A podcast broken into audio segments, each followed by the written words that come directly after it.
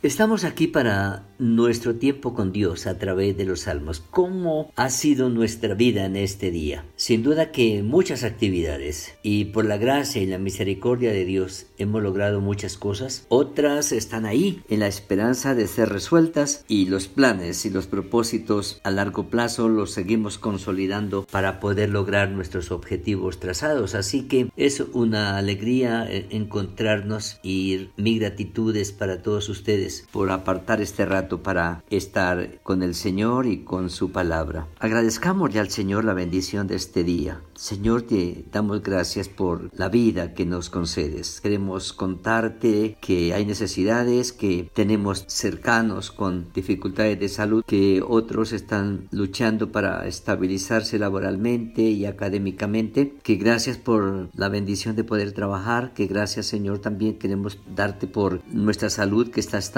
por los recursos que nos otorgas para el sostenimiento de cada día y ahora queremos que esta palabra sea una palabra que nos fortalezca pero también que nos llame la atención a los ajustes de vida que necesitamos hacer. Gracias Padre, te damos en el nombre del Señor Jesús. Amén. Veníamos hablando del Salmo número 19 como la canción que el salmista eleva en relación con los días de la creación que Génesis capítulo 1 presenta de cómo el Señor creó las el sol, la luna, las estrellas. Pero también Él nos llama la atención en el sentido de cómo cada uno de los elementos de la creación, todo lo que constituye el universo, mantiene el orden establecido por Dios y también nos confronta de cómo nosotros, que somos la corona de la creación de Dios, somos los protagonistas del desorden, del caos, de la destrucción, tenemos que decirlo con dureza y con dolor, que somos protagonistas en el atentado contra la misma vida, dañando familia, pareja, dañando economía, economía, dañando carreras, dañando hábitat, dañando entorno. Y el salmista se sorprende cómo la creación mantiene su orden. Así que él después de mostrarnos y, gozarse con la, creación de Dios, el, el sol, la luna, las estrellas, los cielos cuentan la gloria de Dios, lo expresa él de una manera casi trepidante, nos llama la atención a nosotros para decirnos el por qué ese mundo es un mundo que funciona funciona uh, ordenadamente, porque nunca han quebrantado los principios y las leyes de Dios. Dice versículo 7, la ley de Jehová es perfecta que convierte el alma, el testimonio de Jehová es fiel que hace sabio al sencillo, los mandamientos de Jehová son rectos que alegran el corazón, el precepto de Jehová es puro que alumbra los ojos, el temor de Jehová es limpio que permanece para siempre, los juicios de Jehová son verdad todos justos, y luego va al versículo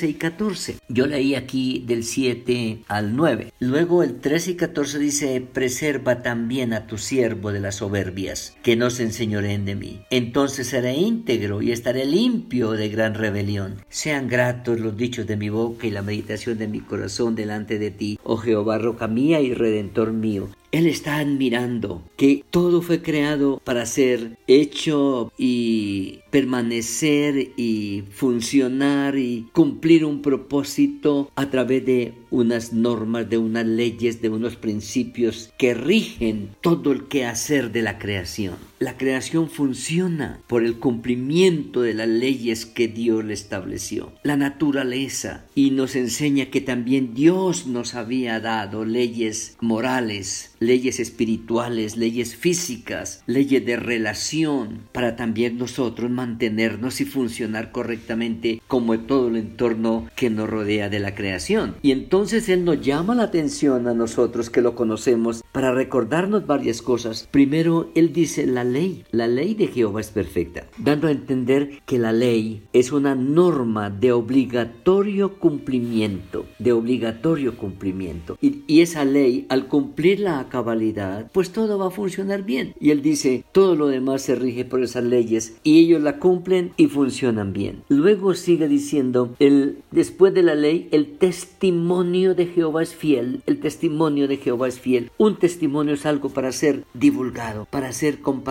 para ser entregado a otros, para que continúen en ese proceso de desarrollo y de mejoramiento de en el cumplimiento de cada una de las tareas. Los mandamientos dice también, son rectos. Cuando habla de mandamientos son instrucciones claras y prácticas para que las cosas nos salgan bien. Luego sigue diciendo el precepto de Jehová es puro. El precepto son señales visuales, normas establecidas, que vamos en la calle y vemos una señal y sabemos qué está diciendo y si sabemos interpretarlas y leerlas, nos están dando una información que al cumplirla correctamente las cosas nos saldrán bien. Y él dice, Dios creó todo eso no porque quería mantenernos bajo presión, sino porque quería hacer que nuestra vida fuera una vida duradera, una vida extraordinaria, una vida de bendición. Luego dice el temor, y cuando habla de temor no habla de miedo, habla del respeto reverente. No es miedo al Señor, sino es sé en quien he creído, conozco sus leyes, sus normas, sus preceptos, sus decretos, y por lo tanto le amo y lo respeto. Los juicios son verdaderos, claros, ajustados a la norma, sin posibilidad de soborno. Está hablando los juicios de Dios, no son una carga, simplemente están ahí. No tiene que sentirse presionado por los juicios de Dios, porque los juicios de Dios no van a caer sobre nosotros si no los quebrantamos. Están establecidos, pero viviendo bien, esos juicios nunca van a venir a atacarnos, a afectarnos, a cobrarnos. El resultado, dice él, cuando el ser humano ah,